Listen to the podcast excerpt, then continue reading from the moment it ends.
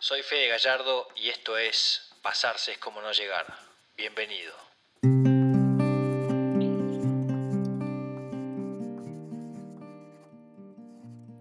Bienvenidos a Pasarse es como no llegar, un nuevo programa Con el corazón en la mano, estos programas que estamos haciendo con Carmen. Hoy desde San Martín de los Andes, algo impensado, algo que, empecé a masticar en, la cuarentena, eh, también a raíz de, muchas charlas con Carmen y muchas charlas de, personas que, me brindan muchas herramientas. Eh, y, empezó a, adentro mío una pregunta de decir, bueno, ¿por qué no, por qué no cumplís tu sueño ¿no? de, vivir en la Patagonia? Eh, hoy en este momento de tu vida, 32 años, que nada te ata, que entendiste que podés trabajar y hacer cualquier cosa eh, simplemente con, con, con Wi-Fi, con conexión a internet y una computadora. Así que acá estoy mientras veo el fuego prendido en la salamandra, mientras hay una ventana y veo como nieva, literal. Así que estoy muy feliz de poder hacer este programa con Carmen desde San Martín. Y Carmen, vos también te mudaste, ¿o no? Hola Fede, ¿cómo estás? Sí, yo también me mudé, me pone feliz retomar nuestros programas, me pone feliz que estés en San Martín de los Andes cumpliendo tu sueño, que te hayas animado, que te hayas animado a preguntarte a vos mismo, ¿qué pasa si ahora me mudo y vivo, en vez de estar en cuarentena en Buenos Aires, vivo la experiencia de, estar mirando la montaña y la nieve? Espectacular, la verdad que mm, es, es tremendo estar acá ya. Y, todo nació en la cuarentena. O sea, todo nació literalmente en la cuarentena de preguntarme, de cuestionarme, digo, ¿por, ¿por, qué si vibro tanto en el sur? ¿Por qué no, por qué no voy allá? ¿Por qué no pruebo? Em, tengo un hermano mío al que quiero mucho acá también que está cerca mío y eso me ayudó a tomar la decisión. Pero la verdad, Menche, estoy feliz de estar haciendo este programa, de poder seguir Em, creo que se viene como una segunda temporada de nuestros programas, eh, que ya cada uno de los dos tiene, tiene una mudanza, em, tiene cambios adentro suyo, también mucho aprendizaje en, la cuarentena. Eh, y una temporada por ahí de temas, temas más, más ligeros, más livianos, no tan fuertes como la primera temporada, que cada programa era, era un cachetazo. Em, ahora, ahora se viene como una, una nueva una nueva sesión, digamos, de hacer temitas un poquito más livianos y, siempre, siempre con, la profundidad que Carmen nos da, que Carmen nos enseña, que nos deja regulando. Y el tema de hoy, em, el tema de hoy es un tema que es en algunos puntos divertido, en algunos, en otros puntos para los que se sienten identificados no tan divertido porque van a ver eh, van a haber dolor, van a haber enojo, pero también van a haber transformación. Y vamos a hablar de la oveja negra en la familia. Me encanta el tema. Es un tema para, creo que para nuestra audiencia. Creo que muchos de los que nos escuchan seguramente se sientan identificadas con, con la oveja negra y hoy quizás puedan terminar de entender por qué son ovejas negras y para qué están en este mundo. Totalmente, coincido. Creo que el gran, el gran porcentaje de la audiencia se, debe estar frotando las manos con este tema como cuando me lo propusiste, que dije, uff, qué lindo tema. Y arranquemos, Menche, ¿qué es, ¿qué es la oveja negra en la familia? A ver, ¿quiénes somos las ovejas negras en la familia? Somos esa, esa oveja que no pega con la familia, es como que es muy distinta la familia, como si la familia vibrase en AM y nosotros vibrásemos en FM.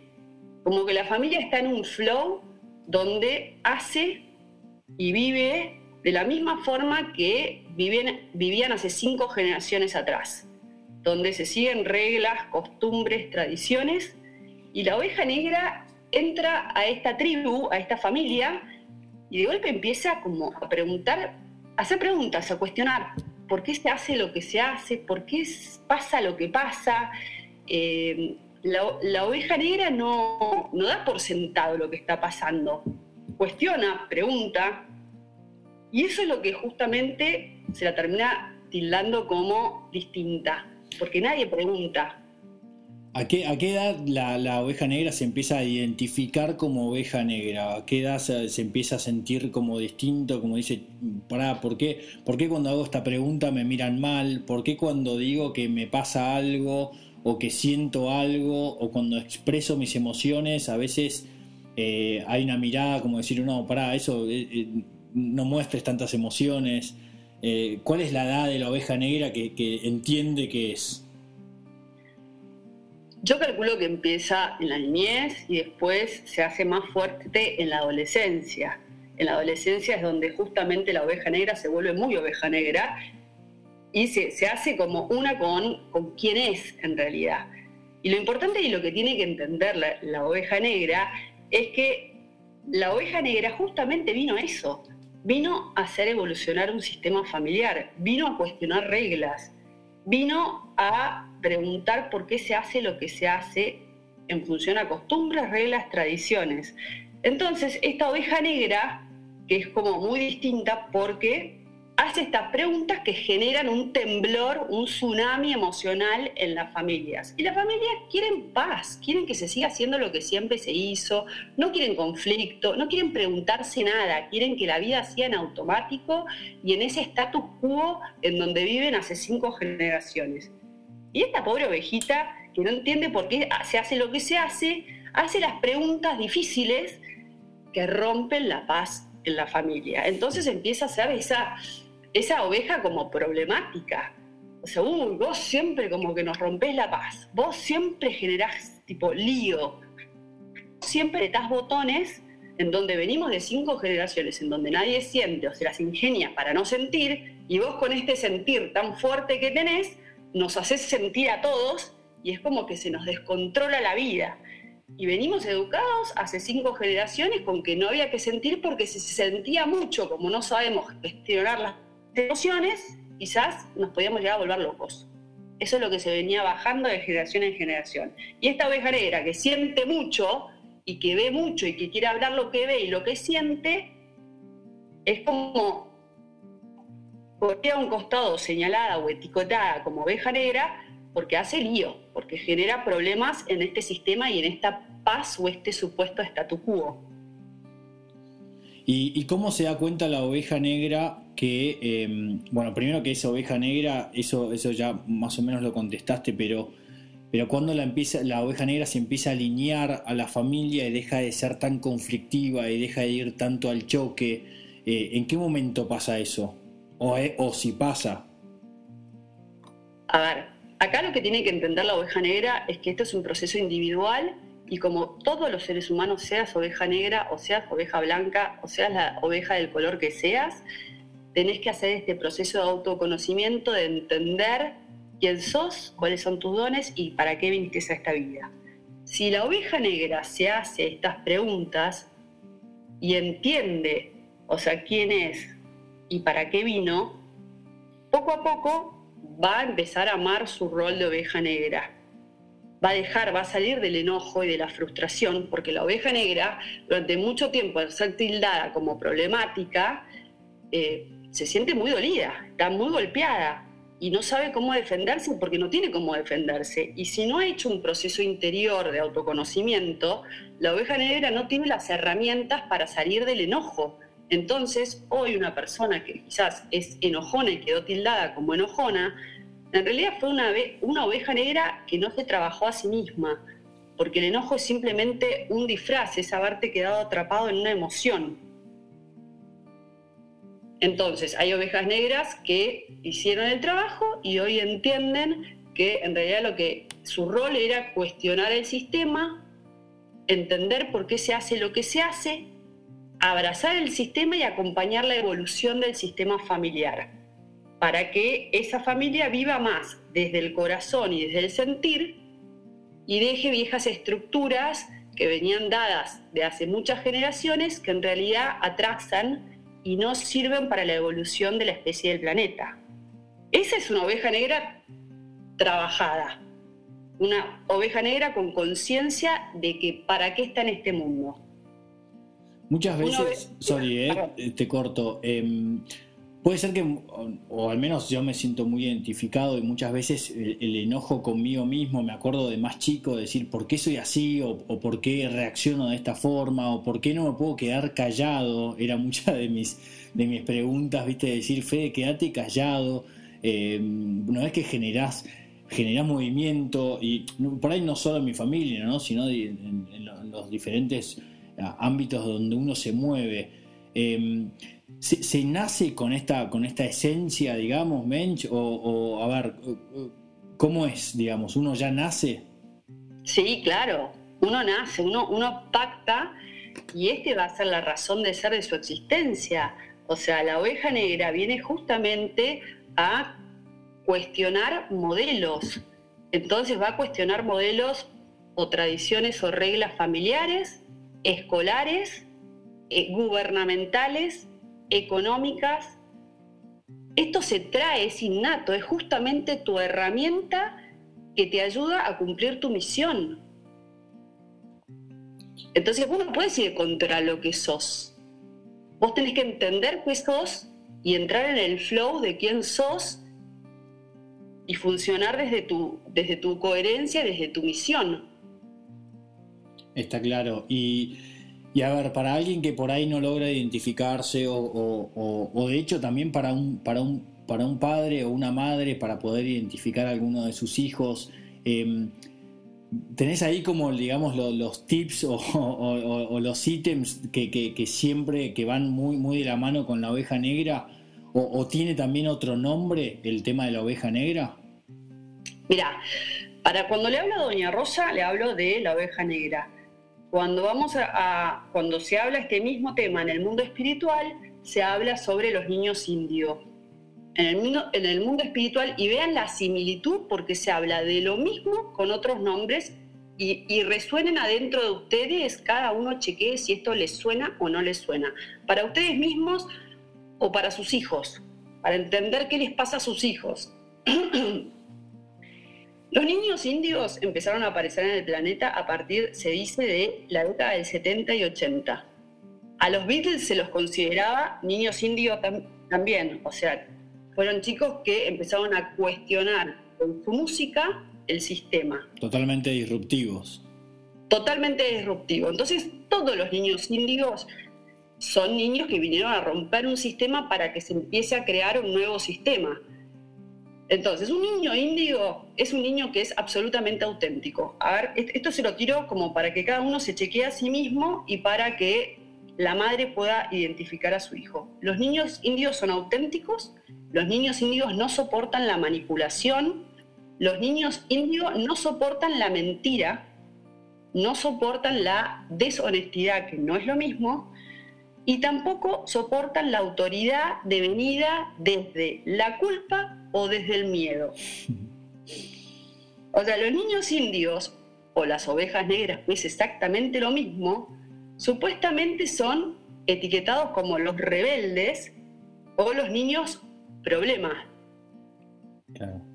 Y ellos lo que tienen que entender, cada uno de los niños indios, tienen que entender cuál es su misión. Vinieron a cambiar estructuras del sistema, vinieron a ayudar a cambiar el sistema. En algún momento éramos agrícolas en la historia de la humanidad y vinieron niños, no índigos, índigos son de este cambio, de este nuevo paradigma, que hicieron que, que ese sistema agrícola cayera y, empecé, y empezara la era industrial. Ahora la era industrial se está cayendo y va a venir la era tecnológica. Todos estos niños índigos ayudaron a justamente cuestionar este sistema de estructuras familiares, educacionales, políticos y de valores entonces fíjate cómo ahora en esta cuarentena vemos tan claro que el sistema educativo, que es de la era industrial, igual que las fábricas, igual que los colegios, las cárceles, todos funcionan igual, ya no funciona más.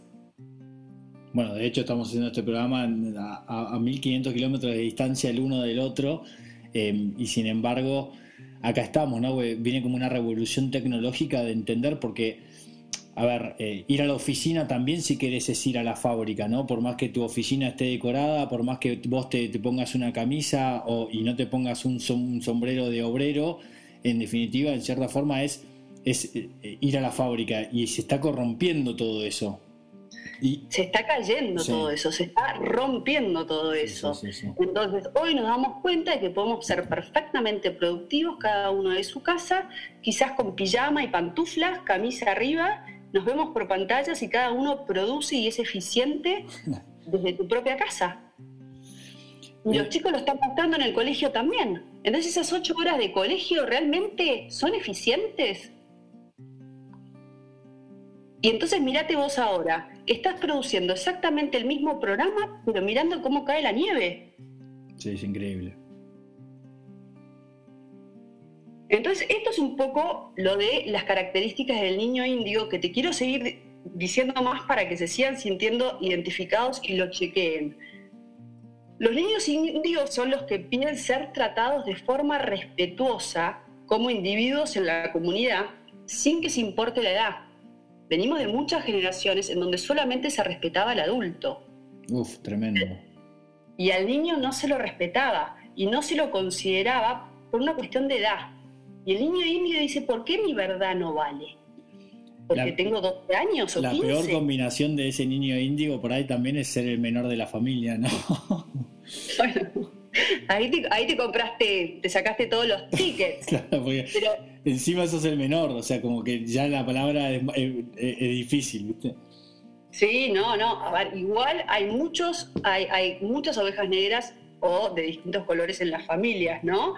Eh, entonces vas a ver que en tu propia familia, si hoy Fede fueran a, comer y se encontrasen y dijesen, bueno, a ver, levantemos la mano a los que nos sentimos eh, oveja negra, yo creo que van a haber varios en tu familia que levantan la mano. Sí, sí, sí.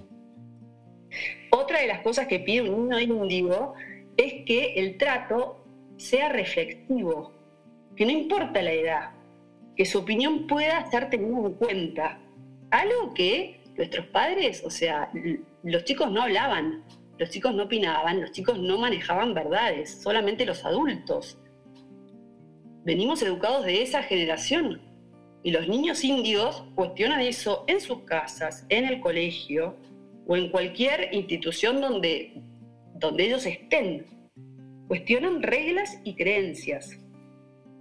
y lo más Ah, perdón. No, no, no, no, te iba a decir lo, lo, aliviado que me estoy sintiendo mientras te escucho, porque yo digo, ¿por qué cuestiono todo? ¿Por qué, ¿Por qué voy cuestionando todo? ¿Viste? Como si, si estuviera desenchufado en un, en un mundo que no entra, ¿viste? Que, no, que, que, en el que yo no entro en el mundo, pero me estoy quedando un poco más tranquilo. Claro, porque Fede, cuestionás todo, porque te aviso que sos líder de la prox del, del nuevo mundo. Todas las ovejas negras, todos los niños indios son los próximos líderes, son los que tienen que ayudar en la transición entre el viejo sistema y el nuevo sistema. Porque ahora vamos a decir lo más importante. Los niños indios sienten muy fuerte, son muy sensibles y no naturalizan las cosas. Son muy nobles, son muy auténticos, son muy creativos y también son hiperactivos. Pero entendamos qué significa ser hiperactivos. No soportan las rutinas inútiles. Desde ese lado son hiperactivos. A los niños indios no se los medica.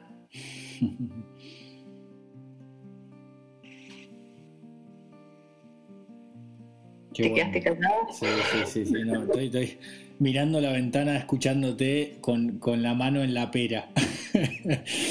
Mientras trato de, descifrar lo que vas diciendo, que la verdad que además me siento identificado en un montón de cosas. Vos habías dicho en, qué generación, eh, habías hablado de, generaciones, ¿no?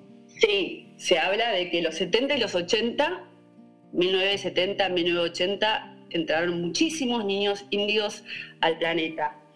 Después, en los 90 y del 2000, entraron los niños cristal y después entran los niños arcoíris y los niños diamante.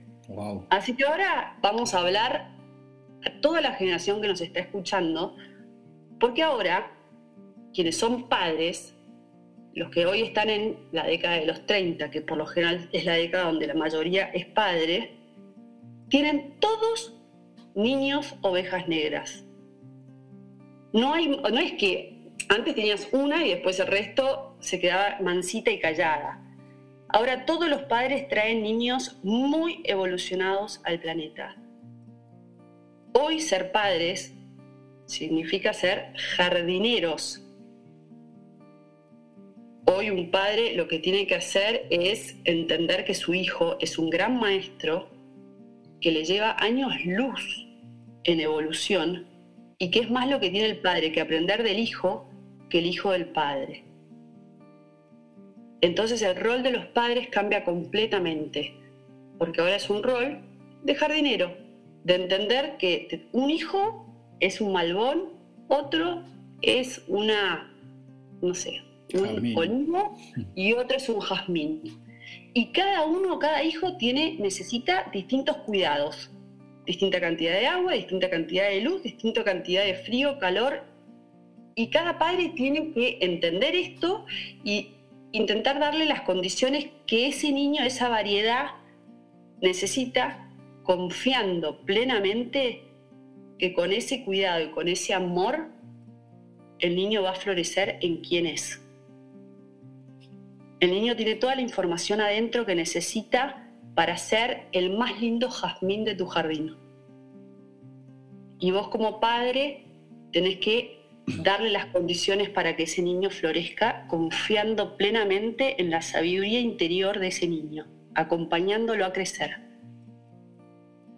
Qué desafío, ¿no? Para los padres que por ahí tienen muchos hijos, su, jardín es grande y tratar de identificar a cada uno de los hijos y tratar de darle lo que cada uno de los hijos necesita, ¿no? Em, es que ese es el verdadero desafío. Ese es el desafío de ser padre a conciencia el darse cuenta de que no hay más una fórmula que aplica a seis hijos. Claro. Querés tener hijos, vas a tener un montón de trabajo. Bienvenido el amor, bienvenido el trabajo, pero el que vas a trabajar sos vos, entendiendo y acompañando a cada variedad que te vino. Y cada hijo te va a enseñar a vos, porque te va a sacar a vos de zona de confort. Porque si lo hablamos en términos tecnológicos, eh, Fede, es como, yo soy como si fuera un iPhone 6 porque soy el 70. Vos, Fede, sos iPhone 7, pero tus hijos, Fede, van a ser iPhone 12. Claro. Te van a llevar años luz a vos. No es lo que vos tenés que aprender, o sea, ellos tienen que aprender de vos, vos tenés que aprender de ellos. Son aviones los hijos que están llegando. Entonces nosotros nos tenemos que poner a la altura de dejarlos ser, porque son la evolución de este planeta y la garantía de que realmente se crea una nueva tierra conectada al corazón. Bueno, estás como dando vuelta la, la, forma de educar, ¿no? Porque por ahí es como que el, iPhone 6 quería educar al iPhone 12 diciéndole que vos tenés que aprender todo de mí mientras soy un iPhone 6, pero el iPhone 12 te mira diciendo, en cierta forma, vos tenés que aprender de mí porque soy más evolucionado, ¿no? Como... A ver, esa, esa, claro, esa es la mirada como la vieja mirada, ¿no? el iPhone 12 mira a su papá con mucho amor, porque son tan evolucionados que ya sienten, traen la, la compasión.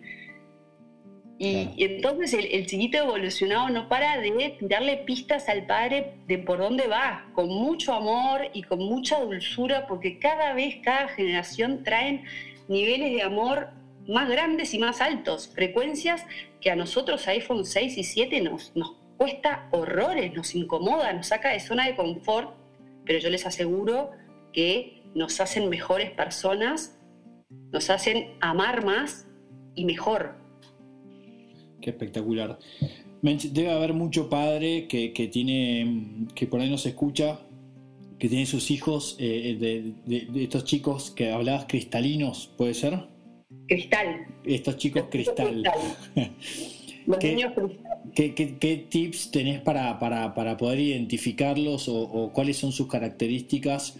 También para entenderlos, ¿no? Porque a veces uno por ahí, eh, la primera mirada es de una mirada de juzgar, de decir, no, este es así y lo etiquetamos, decir, no, este es un llorón, o este se emociona por todo, o este está todo el día en contra de...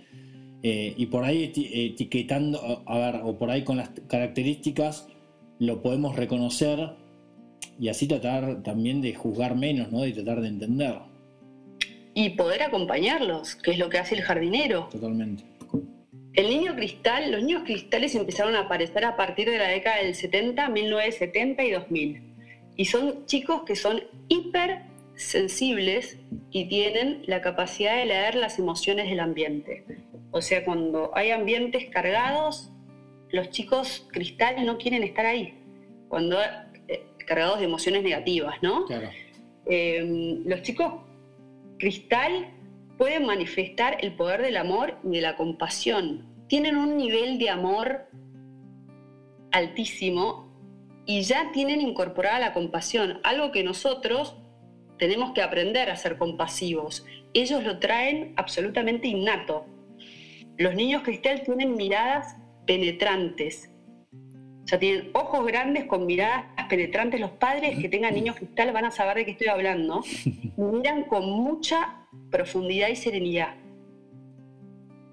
Poseen una capacidad afectiva que les permite, les permite sentirse conectados con todos, con las personas, con la naturaleza y con los animales. Fíjense, por eso los chicos que salen con las causas, eh, nada, esto de, la naturaleza, la conciencia del medio ambiente, del cuidado de los animales, o sea, son chicos que ya entienden que están, estamos todos conectados todos los reinos. Tal cual.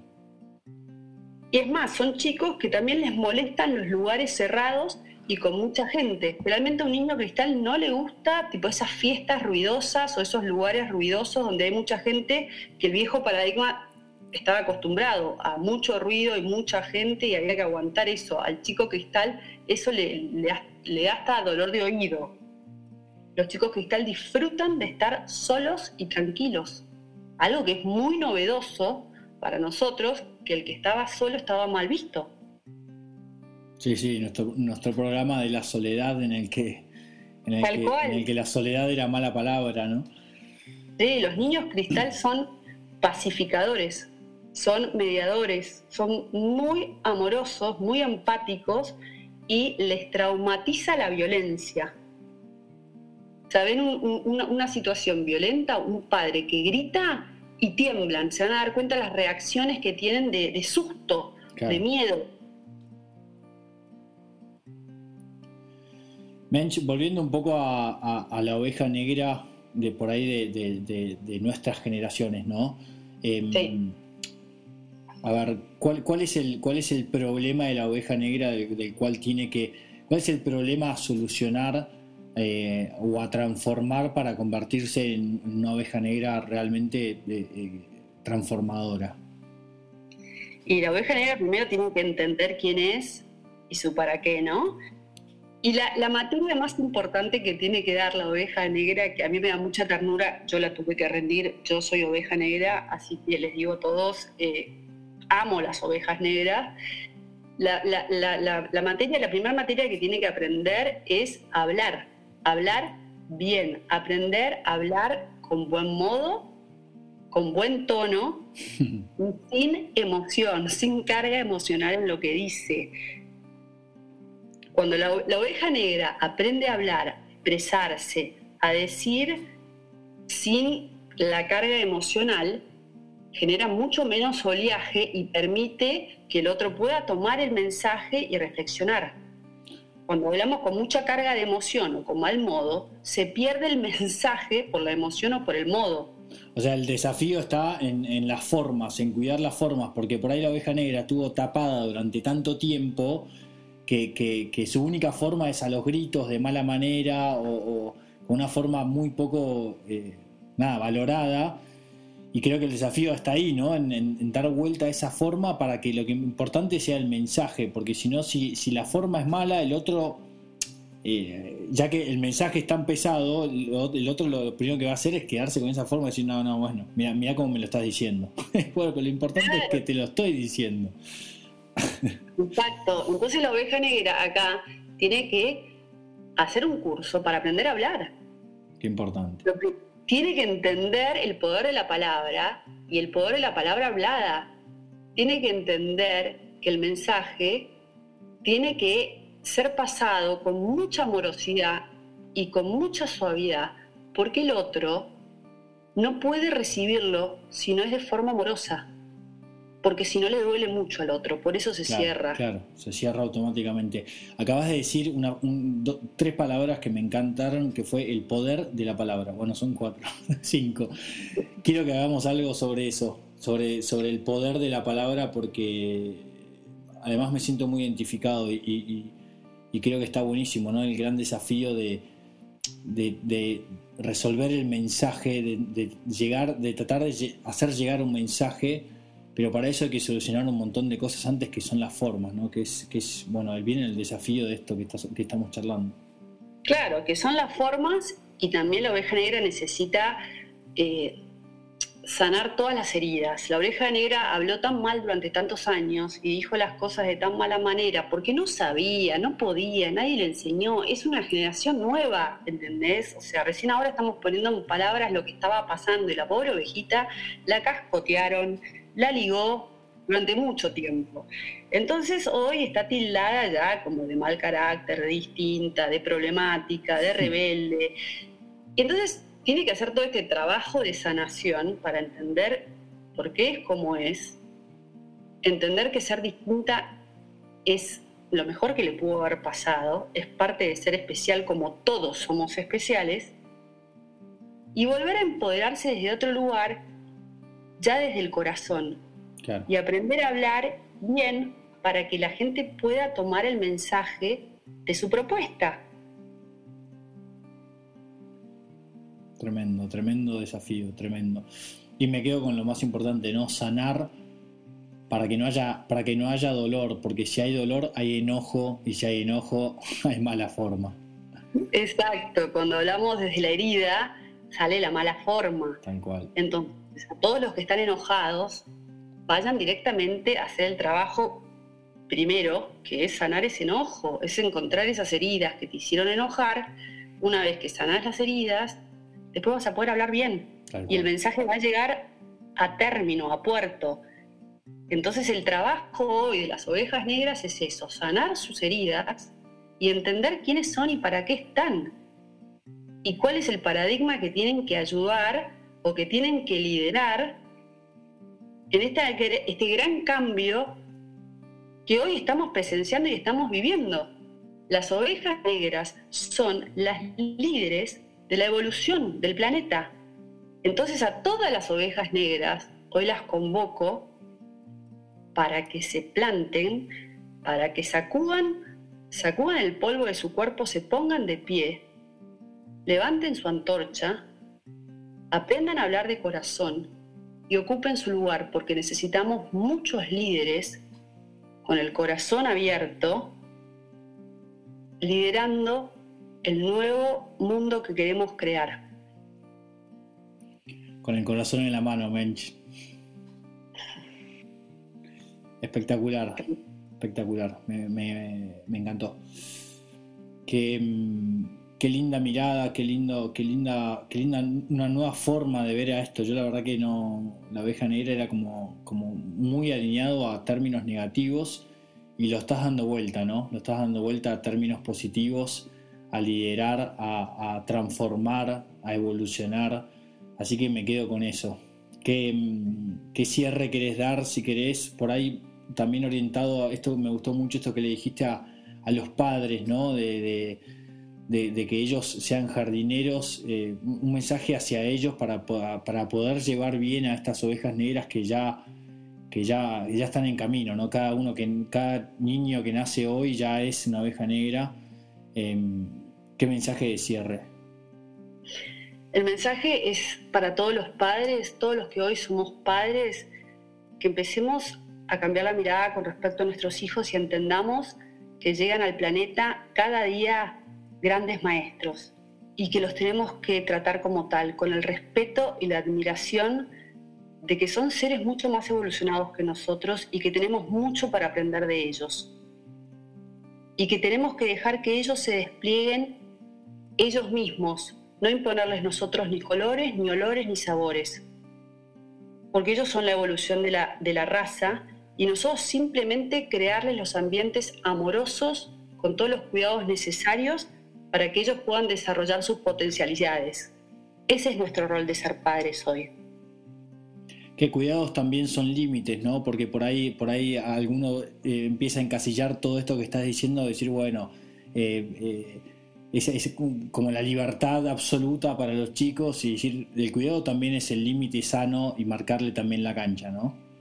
Por supuesto que el límite siempre es amor y siempre voy a entender que el límite es amor.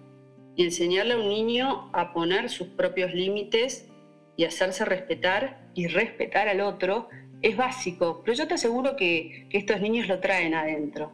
Y si uno es criado en un ambiente amoroso, el chico sabe perfectamente el límite. Y nosotros tenemos que aprender a respetar los límites que nos marcan estos chicos.